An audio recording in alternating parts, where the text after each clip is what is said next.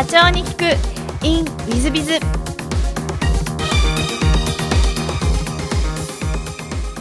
こんにちは本日の社長に行く in ウィズビズは前回と引き続きキクタス株式会社の代表取締役プロインタビュアー早川洋平さんをゲストにお迎えしてなぜか私のインタビューをしていただいているという回でございます。早川さん引き続きよろしくお願い申し上げます。よろしくお願いします。さあ、えー、前回ね、あの、新谷社長のこうインタビューをいろいろさせていただきましたけど、いや、緊張しますね。そうですか？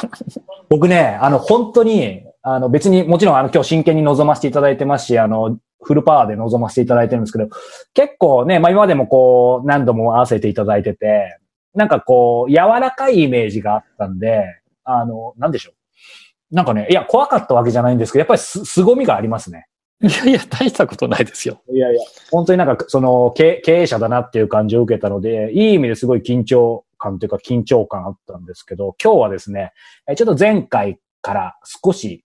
えーまあ柔らかくですね、それこそテーマで伺いたいなと思ってるんですけど、えーここにですね、ちょっと仕込んだ、これ、音声なんで皆さん見えないかもしれないですけど、えー僕がですね、トランプをちょっと仕込んで、そこにシールを貼って、ちょっと手作りなんですけど、えーここに6枚のカードがあります。えーそれぞれに書かれたキーワードは、本、音楽、映画、食、場所、何でもということでですね、この選択肢があるんですが、ここから新谷さんの人生に、えー欠かせないもの、これは必要だなっていうものですね。二つ選んでいただいて、えーまあ、それぞれの思いやエピソードを伺いたいなというですね、ちょっと、えー変わったインタビューをしたいなと。最近ちょっと僕自身がですね、実はこれいろんな方に聞いてて、面白いので、すいません、また講師混同で あの、させていただいたんですけど、ということで、新谷社長、また悩ませてしまって恐縮ですが、えー二つ挙げていただきたいんですけど、まず一つ目何でしょう？まあ本ですかね。前回も喋ったんですけど。やっぱり本。うん。はい。まあこの前の時もトルストイの光あるうち光の中は夢というのを言いましたけど、はい。はい。それだけはなんか何年、うん、それだけでもないか。でもまあ、うんそれと、あとドラッカーの現代の経営とか、ビジネスに関係するの以外だと、その本だけは、うん、2、3年に1回は読み返すって感じですね。ええええすごいな。このひ光あるうち、光ある、光の中を歩めということで、まあちょっとか噛みかけましたけど、トルストイってね、あの、もちろんもうね、名前聞いたことない方いないぐらいだと思いますけど、恥ずかしながらすいません。僕この本読んだことないんですけど、これはどういう本なんですか？まあ一言で言うと難しいこと。えっとまあ、原始キリスト教の話で、えっと、まあ、人生に迷ったのが、あの、まあ、キリスト教のグループに友達が参加してて、そんなのおかしいって言ってんだけど、だんだんだんだんそれに惹かれてって、最後はそっちの方に、えー入信していくと、光が見えてくる。みたいな、うんこのトルストイが原始キリスト教を語った、まあ物語といいますか、短編小説なんですね。だから、トルストイらしいっちゃらしい。トルストイの人生からするとらしくない、えーキリスト教称賛みたいな小説うん。なんですけどね。はい。うんだだと言って僕はキリスト教じゃないですけどね。となると、こう、ね、2、3年に1回って言うとそれなりに読み返してると思うんですけど、ど、どんな感じの時に読むんですか？で具体的になんかこの説がどうとかっていうよりもなんかこう全体として何か新谷さんに染み込ませる何かがあるのか。いや、あのね、なんかね、暇になった時読んでますね。うん。だから、なんかこう、心がどうのこうのとか、はい。そういう時じゃないですね。多分ね、あと、と、そこに答えを見つけようとかって言って読むのともちょっと違う。ちょっと違いますね。だから、こう、感情的になってたりとか、こう、ふざけんなと思ってる時は読まないようにする本です。あ読むとね、あ面白その本がね、間違ってんじゃないかと思えてくるんです。でも淡々と、すごい冷静で落ち着いてる時に読むと、そうだよねって共感する感じなんですね。うん、うん、うん、うんうん。だから、まあ、あえ、るある意味、資本主義、まあ否定と言いますか。ね、えっ、と、共産主義っていうのはマルクス・レーニン主義ですから、基本はキリスト教信者たちの作ってったものですから、そう考えると、資本主義、まあ、全否定とは言わませんけど、それに近いですね。農民に帰れぐらいな感じの本ですよ。うん。うん。だから、日々コツコツ淡々とえー畑を掘ってれば、それで幸せなんだって本ですから。うん、うん、うん。えー日々、日々、資本主義にどっぷり使ってる僕らとはちょっと対極な。そうですね感じなわけ。もう完全な私みたいには、こう、資本主義、資本主義、資本主義してる人間からすると、あの、普段の活動をしてると、あの、読むと、あの、まあ、本を投げつけるか、やめちゃうかぐらいの勢いかもしれませんけど、うんあの、落ち着いてる時に読むと、まあまあ、日々努力することが大切なんだなと、うんコツコツコツコツ積み上げていくことの大切だなと思わせてくれる本なんで、なんか、冷静な時になるべく読もうという。ああ。面白いですね。なんか本ってね、これもステレオタイプなイメージですけど、でもき、なんか、特にビジネス書とか自虐開発書って言って、やっぱりなんかに迷った時とか、それこそなんか怒った時、怒った時に何かこう冷静になるっていう、なんか読み方のイメージがあったんですけど、この本は逆なわけですね。逆というか。うん。なんか、僕ね、だから本って、えっと、感情的な時に読むと、頭に入ってこなかったり、意見が違ったりするとあ、スッと入らないから、はいそういう時本読んじゃいけないと僕は思ってるんですよね。あ、じゃあ別にこの本に限らないってことですね。そうですね読み方として。ドラッカーの現代の経営とか、私の師匠が書いた、自分と自分の会社を診断する本っていうのがあるんですけど、そういうのは、あの、うん正月とかゴールデンウィークとか、こう、暇な時に読んでうん振り返ると冷静になってて、ちょうどいい時間がある時にと思ってて、うんうちの社員にもその正月とかには読みなさいと、私も読みますという感じで言ってるんですけど、うんあの、なんかこう、悩んだら本を読めっていう感覚じゃないですね。悩んだら人に聞きに行く方が早い。うん。あ、すごいわかる。うん。だからうん、聞いた方がいいじゃんって、そんな本に、本でその、あの、自分の悩んでることの解決が書いてある本って、何、100万ページあるの探すの大変じゃないですか。うん。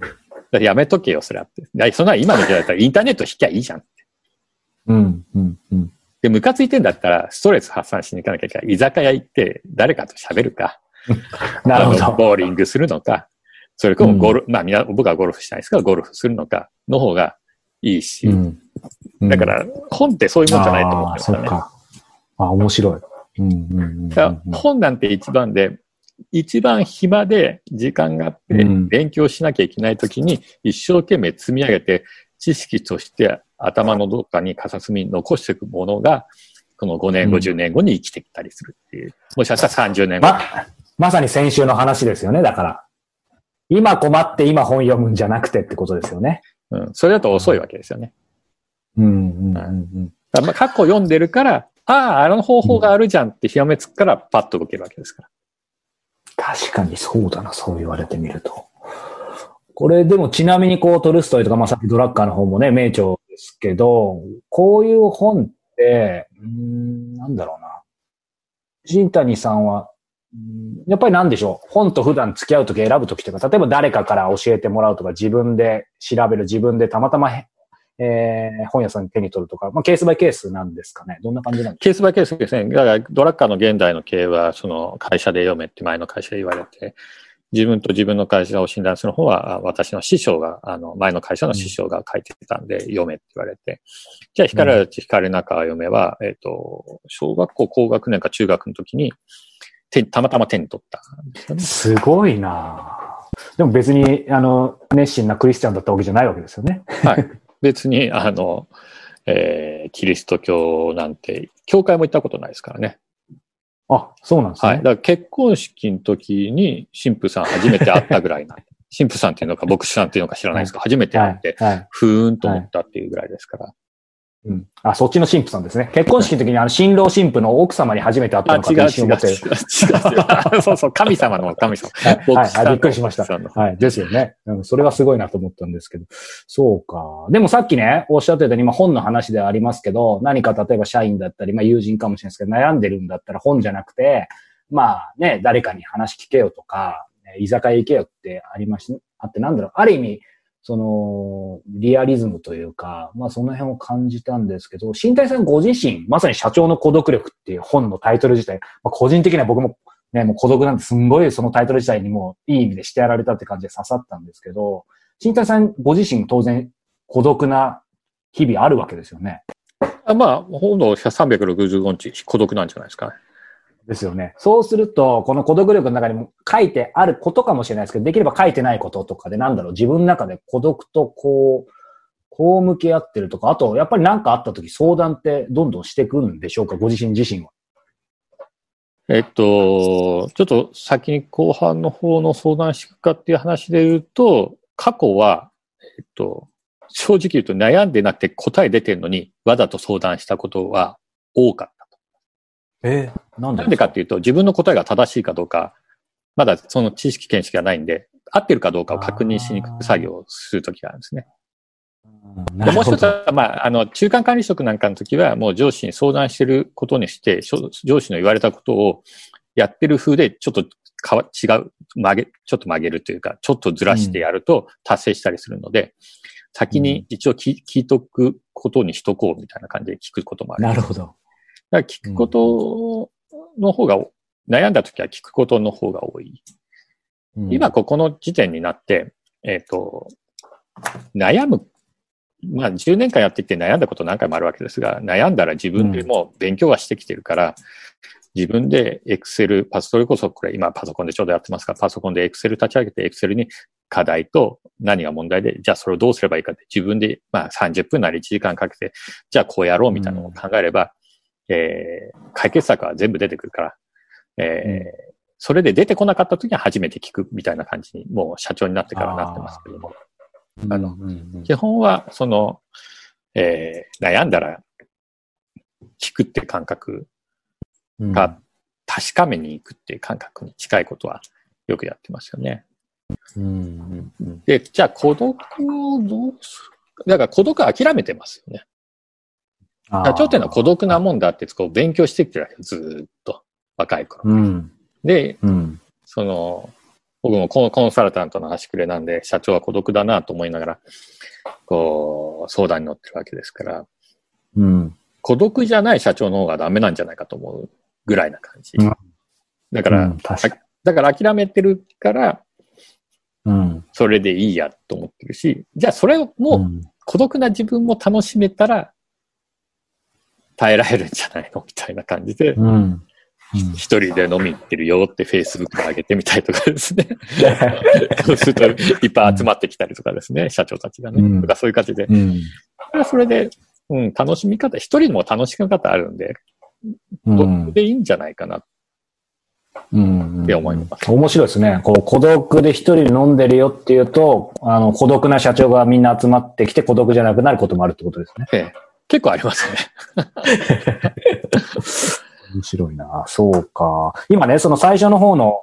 質問で、あの、まあ、最近ではね、ご自身でやっぱ経験積んできてるから、その相談までいかなくてもご自身なりにシミュレーションというか過去の積み上げでエクセルでって話ありましたけど、うん、まあ、とはいえ今でも、まあ、相談することってゼロじゃないですよね。うん、少ないですけどね、少なくなりましたけど、えっと、会社創業して3年前の時までは、三丸3年ぐらいの時はもうよくいろんな人に本当に聞きに行きましたよね。うん、あうん、そういう意味では、こう、まあじゃあその過去でもいいですし、これ聞いてる方含めてですけど、やっぱりそのね、相談するのは大事。でも、まあいつ相談するかというと、先週でいけば今でいけばスピードも大事だと思うんですけど、やっぱり誰に相談するかって当たり前ですけど大事だと思うんです。一口にね、まあ、このすごい人、すごいスーパー経営者に何でも相談する、このスーパーメンターに何でも相談するっていうのはやっぱ違うと思うので、なんかその辺の、うん、まあ、見極めというか、なんかポイントってありますか？うんと、そうですね。僕が今まで相談してきた人たちは、あ逆に言うとすごい人には逆に相談しないですね。あ、なぜです？うんと、すごい人って、そのちっちゃな細かいそんなこと、なんとかなるんじゃないっていう人の方が多くないですかね。すごいから。確かに。すごいからね。今まですごいから、もっとスーパーな感じでいろいろやってきたし。そうそう。だから例えば早川さんよく知ってる方ですと、本田健さんに俺の悩み相談するかってしないですよ。あの人はすごすぎるんで、僕のちっちゃな悩みは、なんか、なんか、正し、正しいっていうかこう、自分の欲しい答えは来なさそう。うん。でも、うん。だけど、あの、同じような経験してそうな社長とか、同じ失敗、はいよく失敗してっていうのを聞いてたりして、全然成功してない社長にこんなことがあってあんなことがあって言うと、大丈夫だよ、新谷ちゃん。俺もこんな経験あってあんな経験あってって言うと、あみんな一緒なんだなと思えて、こう、ちょっと落ち着いたりとか、うん。まあ聞いてもらってるだけで実際には解決じゃないですか。もしくは、うんえーそこをうまく飛び抜けたばっかしの社長さんなんかに聞くと、うん俺この前こうやったよって言うと、ああ、それつじゃあ使ってみようとか、こう身近な人の方が、で、自分からちょっと先行ってる人の方が、うん。いい答えだったりするんですよね。うん。で、現実に即してて。うん。うん。だから、こう、ちょっとすごい人に聞くんじゃなくて、近いんだけど、ちょっと先輩、あの、人生として、社長業として、ちょっと先輩ぐらいの人たちに聞いていった方が、案外いい答えだったりするんで。ああ、確かに。なんか今お話伺って思ったのは、ちょっと若干違いますけど、その、ほら、あの、よく名選手、名監督ならずっていうのもね、あるように、その、やっぱりいろいろ苦労して、例えばサッカーの有名な監督とか、世界で活躍してる監督なんかも、意外と選手として全然体制してなかったり、そもそも選手経験ないけど、苦労したからなんか伝えるの上手だったりとか、なんかその辺通じる部分もあるかもしれないですよね。そうですね。だから長嶋茂雄が、ブンって振るんだよって言われても、わかるのは松井秀喜しかいない。すごい同士は。そうか、すごい同士はまた通じるってことですね。はい。だから近いじゃないですか。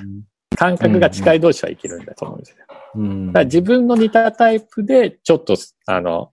えー先を行ってる、ちょっとだけ先行ってる社長とかの方が、あの、自分にとって、それ、またつまずいたところが、あの、自分がつまずいたのと同じつまずいたと思ってるって、それを飛び越えてる人が一番ちょうどいいみたいな感じですかね。うん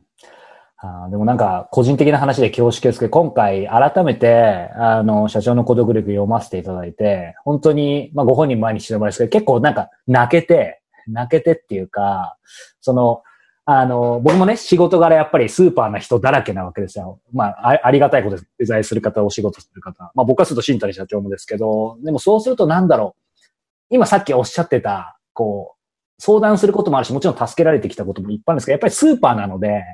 なかなかね、全部落とし込むのが、やっぱり難しいなと思ってたところ、まあ言い訳ももちろんあるんですけど、でも今回ね、改めて社長の孤独力読ませていただくと、まあ本当にお世辞じゃなくても、本当にその泥臭いことというか、全部書いてあるじゃないですか。はっきり言ってちょっと他の人には聞けないようなこと。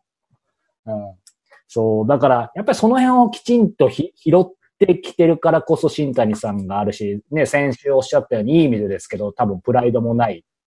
あの、いろいろ何か恥ずかしいとかもない。でもそれでいろいろ心開いて多分仕事で、まあこのウィズビズとしてもやってきてるからなんかこういうものを本当に集めて出せんのかなっていうのを、やっぱり思って個人的にも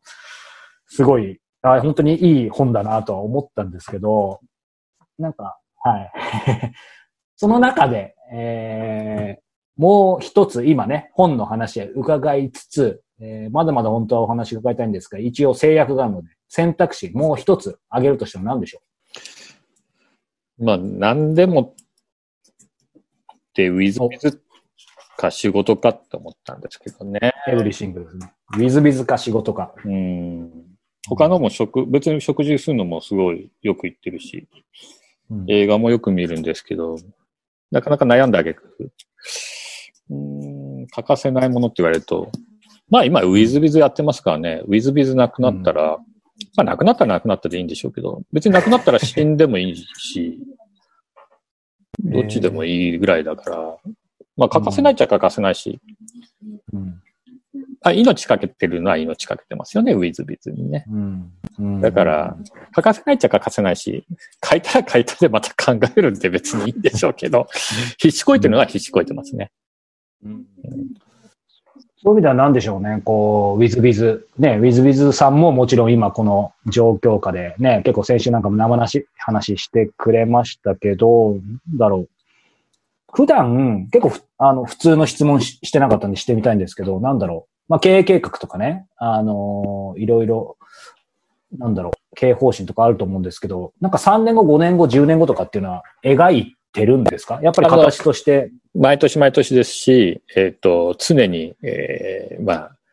立て直し立て直しで、中期経営計画は毎年必ず立ててますし、もともと創業時から、あーどうやってやるかも立ててますし、うちのその、うん。このスピリッツの中には、あの、1000年継続させるのが全社員の目標だってこと書いてありますので。1000年 ?100 年じゃなくて1000年。うん。だから、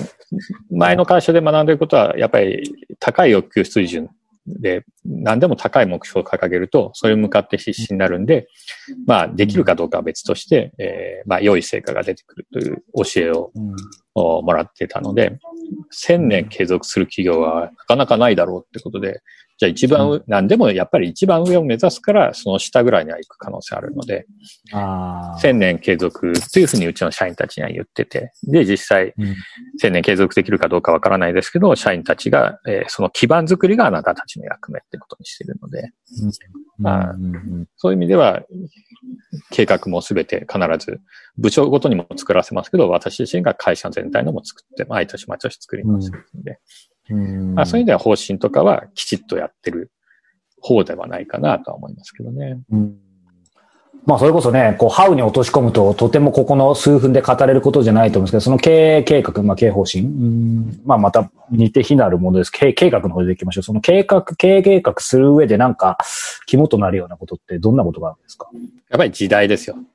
だから時代背景をまず最初私が今の時代背景、まあ過去の時代背景、今の時代背景、未来の時代背景がどうなっていくかっていうのが、実言うとその予測が当たるか当たらないかが一番重要なんですね。うん。で、えっと、まあお調べになると多分、えー、リスナーの皆さん方もよくわかると思いますけど、オリンピック前後必ず不況になってるのはもう分かってて、消費税の増税があったので、不況がやってくるっていうのはうちの中継の中には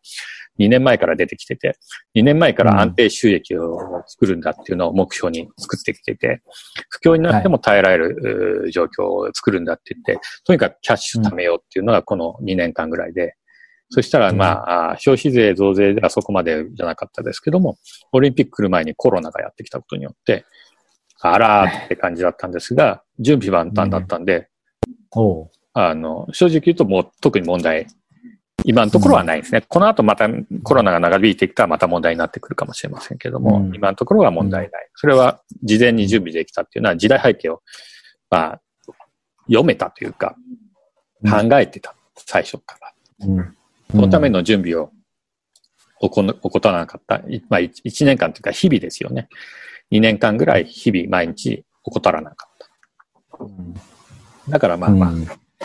そこまで問題ではない。まさにね、こう、ずっと準備、コツコツ、その、今はその過去の積み重ねっていうのをもう本当に先週からね、何度もおっしゃってて、それを、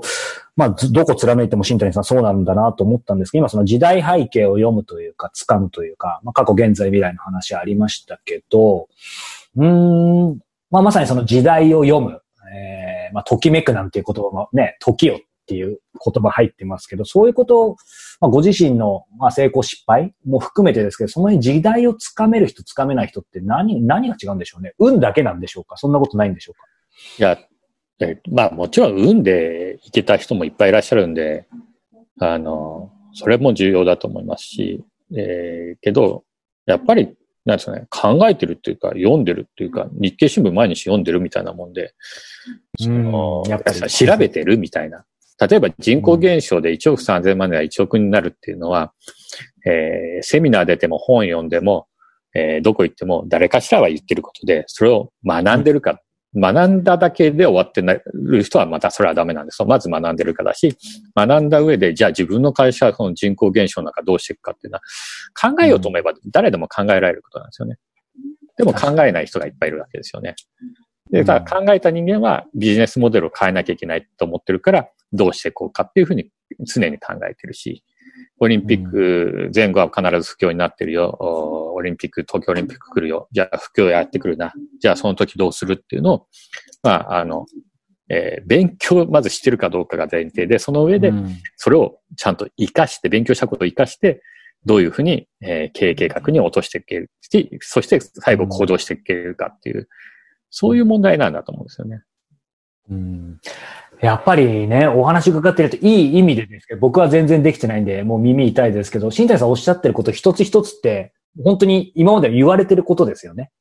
そうですね。だから、だから全部、あの、そう、そうはめて、そのはめてってパターン化してる方が楽だからそうしてるんでしょうけど。うんはいだから結局それをおっしゃるように知ってるか、そして知っててもやってるか、やってても続けてるかってやっぱりそこなんですよね。おっしゃる通りですね。はい。うんだから最後はやっぱり淡々とならなきゃいけないですね。なるほど。淡々とうん積み上げていくしかないですね。昔はだから、うんあの、優秀な社長に飲食店をやった時に、飲食店は1円を積み上げ、重ねる商売だな。これは商売の原点で本当に面白いし、苦労するし、原点だなと思ったっていうのを、あの、ベテランの社長に教えられて、ああ、そうだなとつくづく思うんですけど。でも、飲食店だけなく他の商売だって、やっぱり1円積み重ねていく商売が原点なんで、その積み重ねでしか、あの、物事っていうのは動かないんだなとは思うんですけどね。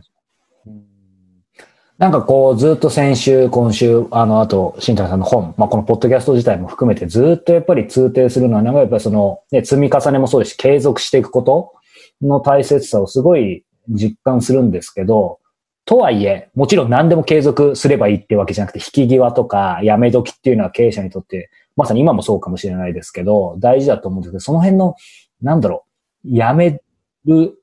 うーん、時、見極めとか、なんかそういうものって何かしヒントってあるんですかね？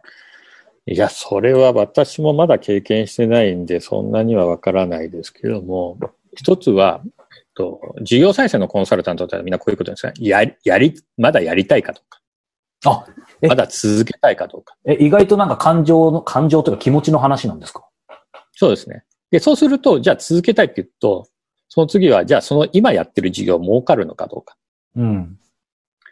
で、儲かるって言っても、その事業がこう100%あった時に、20%部分は儲かるけど80%は儲からない事業だったら80%の事業を捨てればいいわけですよね。そうするともぞ儲かるじゃないですか。それがリストラって話になってくるかもしれないですけど、うん。えー、例えば3部門あったら1部門だけ儲かってる。じゃあ2部門儲かってない。じゃあ2部門捨てて1部門だけ別会社にして新会社にしたら、負債も全部捨てていけるかもしれないから生き残るかもしれないですよね。うん。だ続けたいかどうかの方が重要だったりする。うん。うん。で、もう一つは儲かる事業かどうか。うん。で、そうやって、ねだから昔、20億ぐらいの債務超過企業を三者分割のプランを提案して、それで成功させて、あの、生き残らせて、今でもコンサルティングやってますけど、続いてる企業いらっしゃいますけども、うん。あの、そういう、なんていうの、続けたいっていう意思がない限りは、うん。どうしようもない。でもしかしたら、もう、儲かる事業をやってるかやったら、儲かる事業やってないんだったら、全部捨てて儲かる事業をやるしかないですよ。そうですね。うん。はい。でも借金してでも、えー勝負して儲かる事業に飛び込んでたら、もしかすると、あの、崖っぷちでやってるから、必死こくから、すごく他の企業より儲かるかもしれないですよね。うん。うん。うん。うん。なるほど。うんだから、い意思が先ですね。うん。うん。意思が先。大事ですね。もちろん両方大事なんだけど、意思が先ですね。うん。あの、最後にいくつか伺いたいんですけど、さっきのね、やっぱりその過去、現在、未来、時代を読み解くことがすごく、まあ重要っていうことは、非常に僕もその通りだなと思ったんですけど、まあ、新谷社長が今、今日現在、まさにこう、うん、新谷社長考えるこの先の、こう、このコロナ、まあ、いつ終わるかわかんないですけど、まあ、社会とか世界っていうのは、どんな感じに今読んでるんですか？あだから、あの、コロナは多分、通常のスペイン風邪とか、えー、ペストとかうん。の時と同じであるというふうにもし考えるならば、2年か3年は続くわけですよね。で、皆さんが集団免疫を取るまでは、あどっちにしろウイルスの特効薬っていうのはあ一生作られないので、えーそこまで行くしかないから、まあ、いわゆるコロナと共存していくしかない。えー一緒に行くしかない。で、そういう中で、えーコロナが今もたらしていることは、えー世界は変わらなきゃいけないよというおそらくメッセージなんで、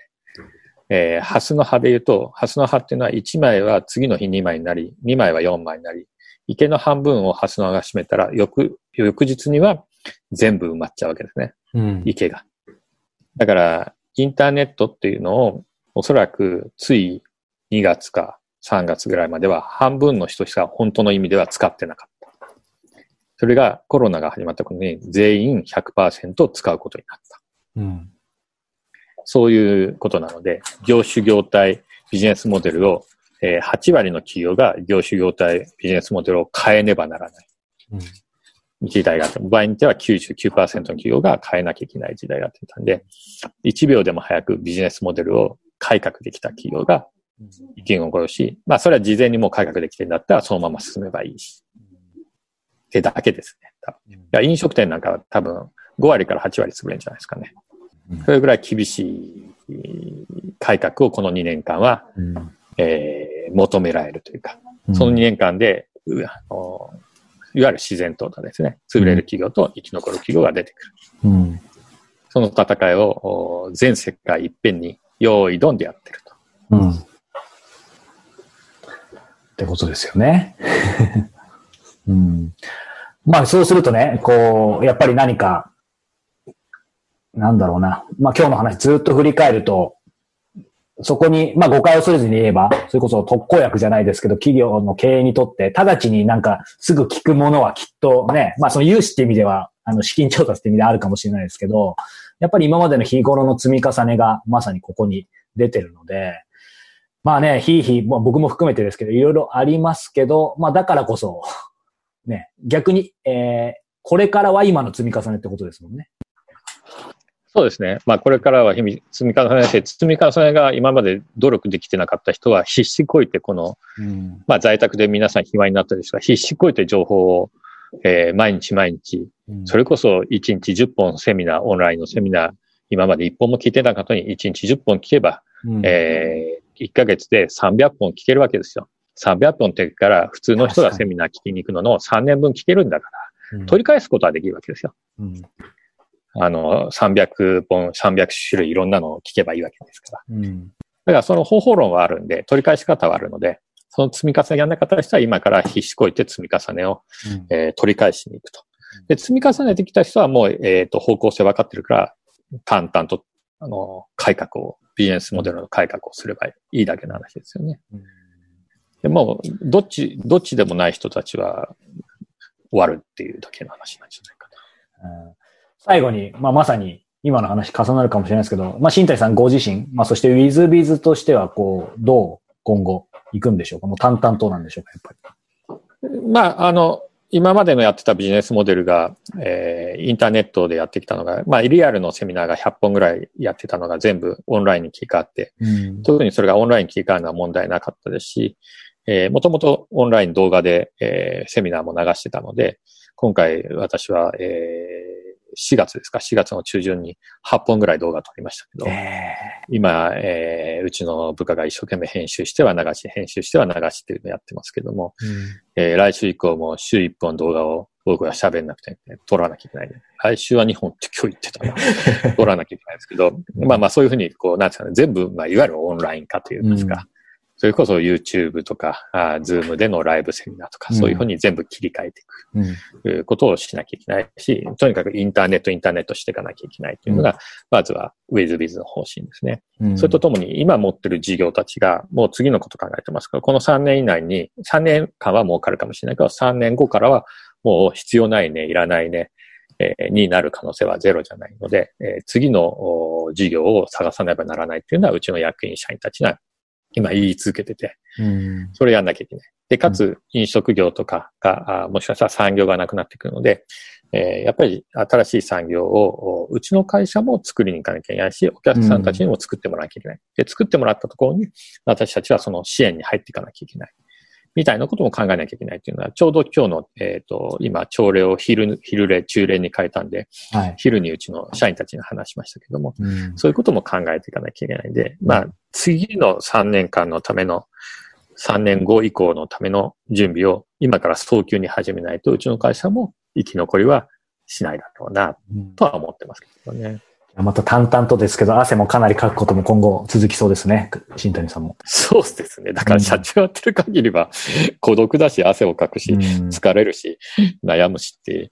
もうしょうがないからそれと一緒に生きるしかないんでしょうね。本当ですね。あの、まさにね、僕も今日最後にね、あの、まあ、お願いというか、やっぱ個人的にも今日すごくインスパイアされたので、今こういう状況ですけど、ね、あの、これを皮切りにっていうわけじゃないですけど、ぜひ、新谷さんも引き続きね、このインタビューの方も経営者の方もいろいろ大変だと思いますけど、口説け落として、引き続き、このはいズームかわかんないですけど、ぜひ、あの、これからも楽しみにしてますので、お願いします。はい。はい、本当に今日はどうもありがとうございま。はもちろん続けていはい。ありがとうございます。今日楽しかったです。ありがとうございます。はい早川さんありがとうございました。はい、また遊びに来ます。はい、よろしくお願いいたします。どうもありがとうございました。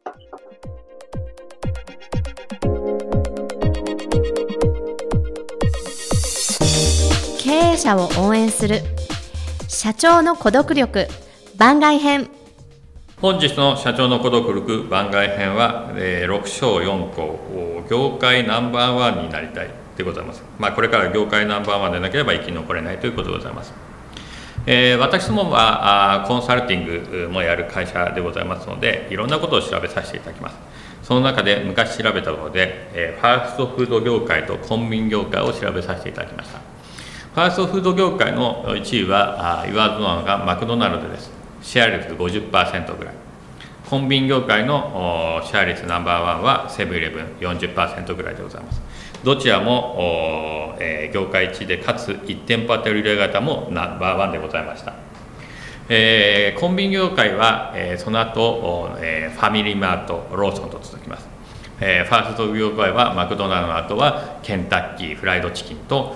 そして、えー、モスバーガー。以下いろいろあるわけですけどももうほぼこのファースト造業業界なんかこの3社になってきてます。かつ、えー、実言うと人口減少時代に日本は入ってますので1億3000万人が1億になってきます。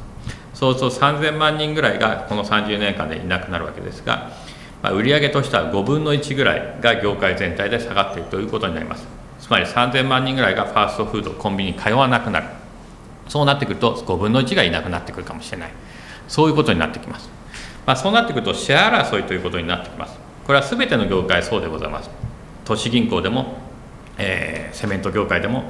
どこの業界でも同じだと思います。ということでそうなってくるとやっぱり1位できれば1位、まあ、悪くとも2位までには入ってないと、えー、実を言うと生き残れないというふうに言われるのではないかなと思います。思われます。えー、ですので業界一を何としても取りに行かなきゃいけない。なりたいぐらいではなくて何としても取りに行かなきゃいけないというふうにまずは思っていただきたいなと思います。で、えー、面白いことにマクドナルドもセブンレブンも先ほども申しましたが1店舗当たり売上額が非常に高いです。ですので、えー、お店1店舗もしくは、えー、1商品の磨き上げて1店舗当たり売上型1商品高売上型をナンバーワンに持っていくこということが大変重要なんじゃないかなと思います。そうなると業界1位になれる可能性がございます。また、えー、地域ナンバーワンでもござ大丈夫でございます。例えば、えー、北海道でナンバーワンのコンビニチェーンはセイコーマートです。セイコーマートはセブンイレブンよりも、えー、ファミマートよりも、えー、北海道ではナンバーワンシェアでございます。そうするとセイコーマートは北海道では生き残ると言われています。その次はセブンイレブンにしか生き残らないではないかというふうに言われています。ですので、えー、セイコーマートみたいに、えー、地域ナンバーワンの業態でも構いません、えー、地域、えー、ナンバーワン業界ナンバーワンだったら大丈夫でございます、えー、私どもの会社は田町にございますが田町の焼肉屋さんでまあまあまあのお店を開いてその1店舗しかやってませんというのでも構わないんじゃないですか。それはそれで1位に、えー、まあ、なってきますし生き残っていくんではないかなというふうに思われます。で特に今この収録の時ちょうどコロナの時で大変な時でございますけどもえー、コロナの時なんかは、えー、飲食店が8割ぐらいいなくなるかもしれないというふうに言われておりますのでそういう中では1位しか生き残れないというふうに言えるんじゃないかなと思います。よって何としても業界ナンバーワン。狭い範囲でも構いません。地域ナンバーワン、えー、1位をとにかく狙いに行かなければならないということをぜひご理解はいただきたいなと思ってます。そのためにも自分の業態もしくはあ自分の商品サービスを磨き上げて何としても差別化し一流になっていくということをやるということが大変重要だということを覚えておいていただければと思います。ぜひ頑張って業界ナンバーワンになってまいりましょう、えー、本日の社長のことをくるく番外編はここまで。また来週。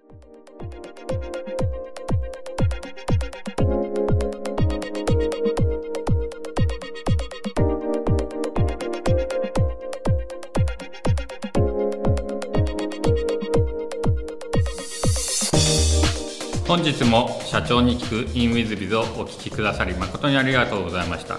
えー、この番組は2017年1月から毎週配信を続けております。これまでにたくさんの成功社長成功経営者のインタビューをお届けしてまいりました。その内容は全てテキスト化いたしまして私ども WizBiz が運営するウェブサイト経営ノートでも閲覧いただけるようにしております。音声だけでなく文字で読み返すことで新たな発見や気づきがあり皆様の会社経営に役立つヒントがきっと見つかるのではないかと思いまして、えー、サイトの方にもさせていただいてます。ぜひネット検索で経営ノートスペース社長インタビューと入力いただき経営ノートのサイトをご覧になっていただければというふうに思っております。本日の社長に行く e メールではここまで。また来週。